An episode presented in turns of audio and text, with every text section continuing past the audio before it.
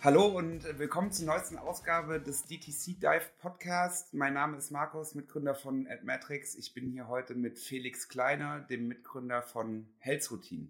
Hi Felix. Hallo Markus, danke für die Einladung. Felix, ihr seid letztlich mit Health Routine sehr aktiv in Social Media, vor allem auf LinkedIn. Gibt da auch einiges an Wissen zurück an die Community. Super stark, aber für die, die dich jetzt äh, nicht kennen und Health Routine, stell dich doch am besten mal kurz vor. Wer bist du? Was machst du bei Health Routine und, und was vertreibt ihr für Produkte? Yes, sehr gerne. Also wie du schon gesagt hast, ich bin einer der Mitgründer von Health Routine. Ähm, wir sind ein Gründerteam aus vier Leuten. Ähm, ich kümmere mich hauptsächlich um den Marketing- und Sales-Bereich. Ähm, deshalb auch der Grund, warum wir bisher in der Vergangenheit schon in Kontakt waren. Und äh, wir entwickeln mit Health Routine natürlich wirksame Gesundheitsprodukte. Also das sind zum einen Nahrungsergänzungsmittel zur Einnahme, aber auch Sachen zur äußerlichen Anwendung, also ich äh, beschreibe uns gerne häufig so als natürliche Online-Apotheke, ähm, wo wir natürliche Produkte für so ja, die üblichen Wehwehchen anbieten und ähm, Leute damit bei bestimmten gesundheitlichen Herausforderungen unterstützen. Wir haben letztens ein Audit von eurem Ad-Account gemacht und da habe ich gesehen, dass ihr stark hochskaliert habt und das ist auch eigentlich der Grund, warum ich dich eingeladen habe. Da sind sicherlich viele Learnings dabei ähm, die, von denen du bestimmt auch einige hier äh, teilen willst. Kannst du äh, vielleicht vorab kurz sagen, wie groß der Sprung war, den ihr dieses Jahr gemacht habt? Yes. Also wir haben letztes Jahr ähm, sind wir bei knapp 6 Millionen gelandet, haben uns dieses Jahr das Ziel genommen, das Ganze auf 15 Millionen zu erhöhen vom Umsatz her. Ähm, sind tatsächlich auch ziemlich genau auf Kurs. Also jetzt ähm, ja to date am 6. September ähm, ist ja gerade so, dass äh, zwei Drittel vom Jahr sind ungefähr rum, Ende August. Und haben wir mal so einen kleinen Check gemacht und haben gesehen, dass wir ziemlich genau bei den 10 Millionen jetzt aktuell stehen. Und ähm, mit dem bevorstehenden Q4, wo er in der Regel man nochmal eine Schippe drauflegen kann, sollte sich, sollte sich das auf jeden Fall ausgehen. Ähm, insofern bei uns war es so, wir waren Anfang des Jahres, haben wir einen ganz guten Sprung gemacht, also direkt im Januar, zu Beginn von Q1. Ähm, kommt halt aber, glaube ich, auch sehr auf die Nische drauf an. Also bei uns mit äh, Health and Wellness Produkten hast du natürlich Anfang Q1 auch eine echt starke Zeit normalerweise. Mhm. Und ähm, ja, dann ist meist so durchs Jahr, ähm, klar im Sommer haben wir auch meist einen kleinen Dip, haben aber im Juni, Juni war wahrscheinlich auch der Monat, auf den du hinaus wolltest, nochmal das Ganze ganz gut ähm, ja, skaliert. Also waren im Juni bei ungefähr 1,6 Millionen, ähm, haben im April auch Amazon mit dazu genommen, also das war jetzt im Juni mit einkalkuliert, wo wir gemerkt haben, okay, das, das hat schon mal noch einen ordentlichen Leverage. Ähm, also ein Kanal, den wir bisher eigentlich ja fast total vernachlässigt hatten ähm, haben den mit reingenommen mhm. und haben zwei Monate später schon ja 20 bis 25 Prozent vom Umsatz darüber gehabt. Und ähm, ansonsten sind wir recht stark auf Meta, deshalb auch der Ad-Account, ähm, wo auch ganz gut was gespendet wird. Mhm. Also herzlichen Glückwunsch erstmal zur achtstelligen DTC-Brand. ähm, kannst du sagen, was so die größten Herausforderungen waren bei der Skalierung und, und vielleicht auch die Learnings an der Stelle? Gut, also Herausforderungen hast du ja in, in jedem Bereich eigentlich. Also sei es jetzt auf der Marketing-Ebene als auch auf der Operations-Ebene. Ähm, wir haben das komplette Fulfillment auch in-house. Ähm, wir stellen einen Teil unserer Produkte auch selber her, direkt in Innsbruck vor Ort. Ähm, sprich, die Herausforderungen, die viele D2C-Brands nur auf Marketing und ja, ich sag mal Verkaufsseite haben, ähm, die haben wir natürlich auch. Ähm, wir haben aber gleichzeitig auch noch ähm, ja, den, den Vor- und Nachteil. Das ist natürlich Fluch und Segen zugleich dass wir ähm, das Fulfillment auch selber machen und halt, wie gesagt, die Produktion auch. Das bringt uns halt ähm, einen großen Vorteil, was die Margen angeht. Und wir haben auch dadurch die Möglichkeit, das Ganze so umzusetzen, wie wir es uns halt vorstellen. Auf der anderen Seite müssen die Systeme natürlich mitwachsen.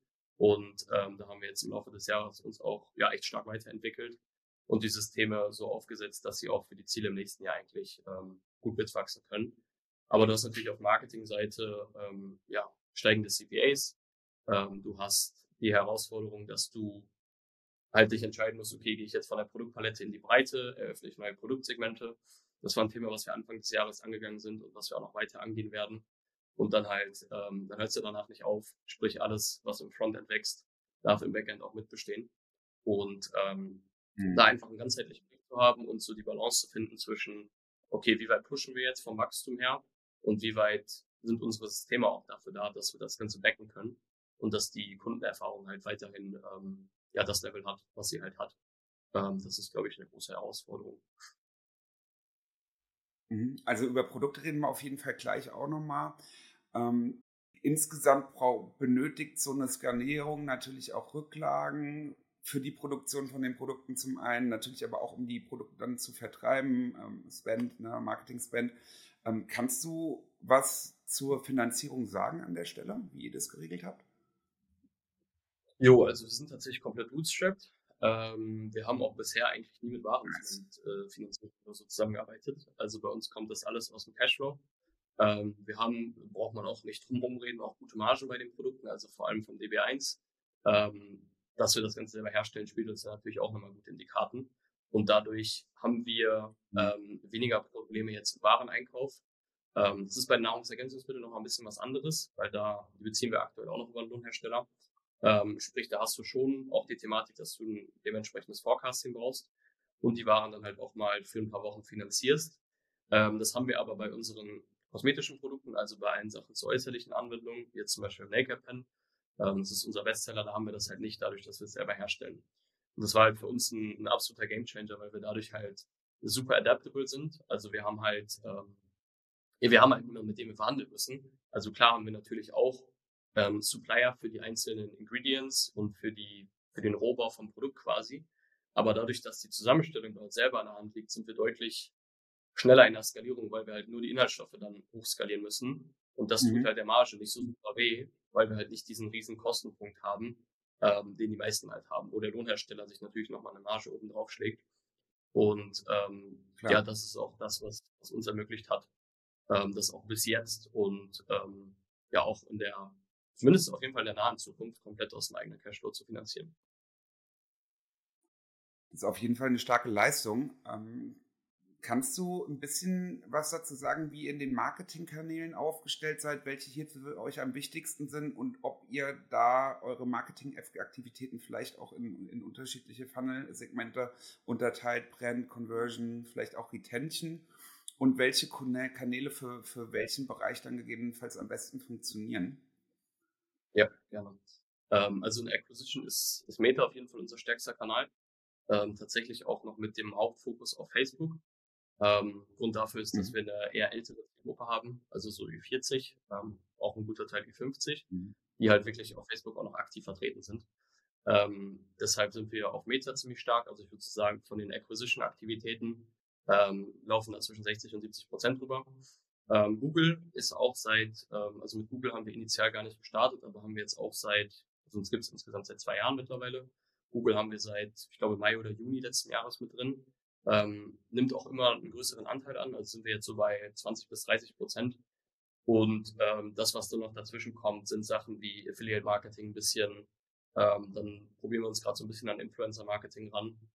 Aber der Hauptwachstumskanal, vor allem für die First Touchpoints und fürs Gewinnen der Eyeballs, ist definitiv Meta und da besonders Facebook. Ähm, und da arbeiten wir recht stark mit Presale Pages, also mit, ähm, ist ja auch bekannt mittlerweile, also im Gesundheitsmarkt, ähm, ist halt viel Education involved. Die Leute müssen halt ähm, mhm. im Vorhinein erstmal einiges an Informationen gewinnen, bevor sie irgendeine Kaufentscheidung treffen. Und da arbeiten wir recht viel mit Landing Pages, Advertorials, Resale Pages, wie auch immer man es jetzt nennen möchte, um halt diese Education hinzubekommen und um halt unser Produkt auch ein bisschen zu erklären.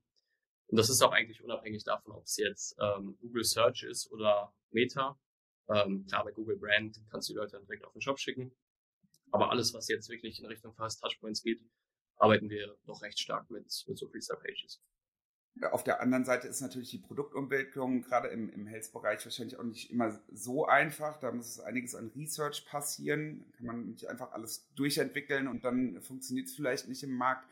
Wie findet ihr denn, kannst du ein bisschen was dazu sagen, wie ihr konkret Produkte findet, die dann auch diese Umsatzziele erfüllen können? Ne? Testet ihr die Pre-Market, bevor ihr die entwickelt irgendwie? Ähm, habt ihr da einen Prozess dafür? Da haben wir mittlerweile einen Prozess für. Das ist auch ein constant uh, Work in Progress. Also da haben wir uns auch so über die letzten zwei Jahre immer mehr entwickelt in die Richtung. Ähm, du hast natürlich bei der Produktentwicklungsebene hast du zwei Seiten. Du hast immer die quasi die, die Marketingbrille auf und guckst halt, okay, was sind spannende Märkte? Also wenn du jetzt wirklich in die Breite skalierst vom Produktportfolio. Und dann hast du halt auf der anderen Seite die, die, die Qualität der Produkte, weil du kannst natürlich nicht, ähm, nicht für jedes Thema ein Produkt entwickeln, was auch wirklich was bringt. Ähm, und da gilt es halt, die, die Mitte zu finden, also sich Themenbereiche auszusuchen, wo es halt einen Markt gibt, für den das Produkt auch relevant ist und gleichzeitig halt sicherzustellen, dass es, ähm, ja, dass es halt tatsächlich auch Inhaltsstoffe gibt, die da auf natürlichem Wege weiterhelfen. Und für den, ähm, ich sag mal, den wissenschaftlichen Part haben wir mittlerweile eine Pharmazeutin im Team, ähm, der wir das zusammen machen und externe ähm, ja, Pharmazeuten und Doktoren auch, mit denen wir zusammenarbeiten, die uns bei der Rezepturentwicklung unterstützen. Wir haben auch tatsächlich äh, bei all unseren Acquisition-Produkten komplett eigene Rezepturen. Also wir haben mittlerweile zum Beispiel ein Omega-3 mhm. ähm, auch im Portfolio, da, ja, da gibt es jetzt keine wirkliche Rezeptur. Aber bei allen unseren anderen Produkten haben wir eigene Rezepturen, die wir zusammen mit ähm, Pharmazeuten und Laboren entwickelt haben. Und von der Marketingseite haben wir da mittlerweile einen recht bewährten äh, Inhouse-Prozess, wie wir Produkte auch vorab testen, was du gerade schon angesprochen hast. Also über Shadow-Testing, um zu gucken, okay, ist dieser Markt empfänglich für das mhm. Produkt? Gibt es da Interesse? Weil da haben wir auch eine, mit unseren alten zwei Brands, also vorher zwei andere Brands, ähm, die sind halt beide aus dem Grund gescheitert, weil halt kein Product Market Fit am Ende da war. Und das war halt ein riesen Learning von uns, dass du halt das beste Marketing der Welt machen kannst, aber wenn Product Market Fit nicht gegeben ist, dann machst du dir das Leben halt im besten Fall noch sehr, sehr schwer und in den meisten Fällen funktioniert es halt gar nicht. Und insofern ist es für uns halt immens wichtig, vorab testen zu können, okay, ähm, hat das Produkt Potenzial? Natürlich, wie es dann skaliert, ist eine andere Sache nochmal. Ähm, also da hatten wir auch schon mal einen Case, wo die Pre-Market-Tests sehr positiv aussahen, ähm, sich das Produkt dann in der Praxis aber trotzdem nicht bewährt hat, weil der äh, Total Addressable Market am Ende zu klein war. Ähm, aber in, ja, in acht von zehn Fällen kannst du mit diesem Pre-Market-Test und mit Shadow-Testing eigentlich ziemlich gut herausfinden vorher, ob, ob das Produkt Sinn wird oder nicht. Mega interessant. Kannst du ein bisschen genauer sagen, wie diese Pre-Market-Tests laufen?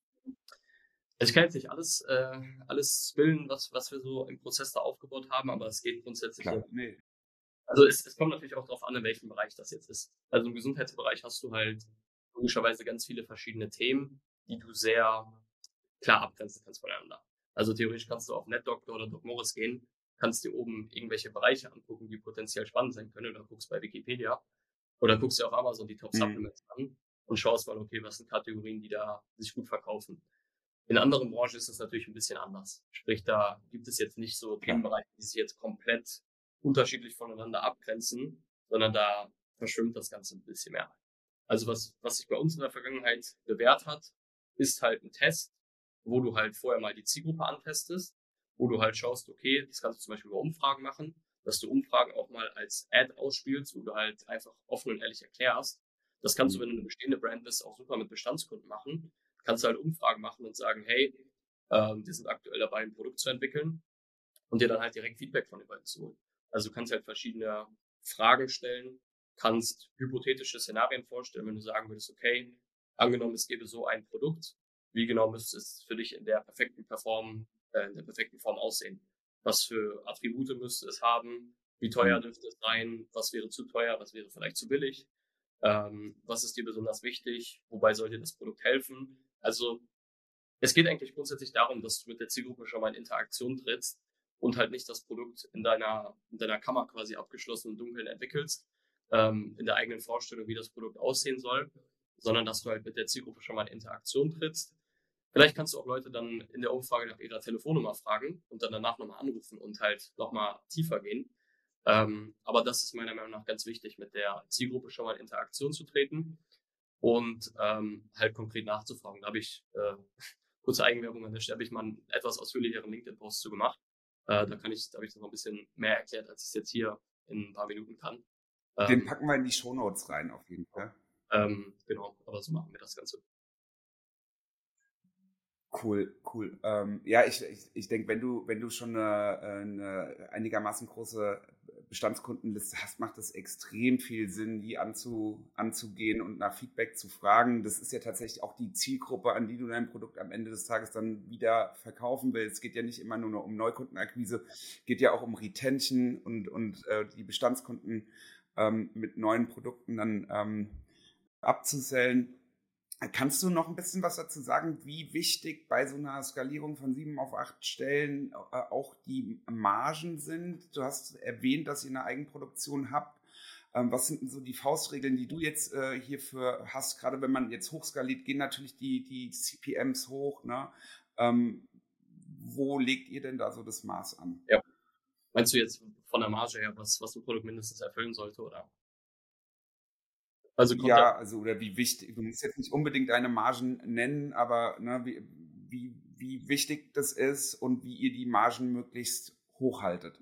Ja, also ich glaube, das ist auch wieder ein Ding, wo es halt sehr aufs Vertical ankommt. Ähm, ich meine, dass im, im Nahrungsergänzungsmittel und generell im Gesundheitsbereich gute Margen da sind, das ist allseits bekannt und das ist natürlich als Advertiser vorteilhaft, weil du in der Skalierung halt, ähm, ja, du hast halt einfach mehr Spielraum ähm, in, den, in den CPAs. Ähm, das ist zum Beispiel, ein Freund von mir hat eine Fashion Brand, da ist natürlich ein bisschen was anderes, weil wenn du da hochqualitative Produkte machen willst, dann hast du halt einfach höhere Margen. Ähm, ich finde, es ist immer wichtig, es nicht auf, klar ist wichtig, dass du deine Unit, Unit Economics im Blick hast, aber ich finde es schwer, es auf ein Thema runterzubrechen.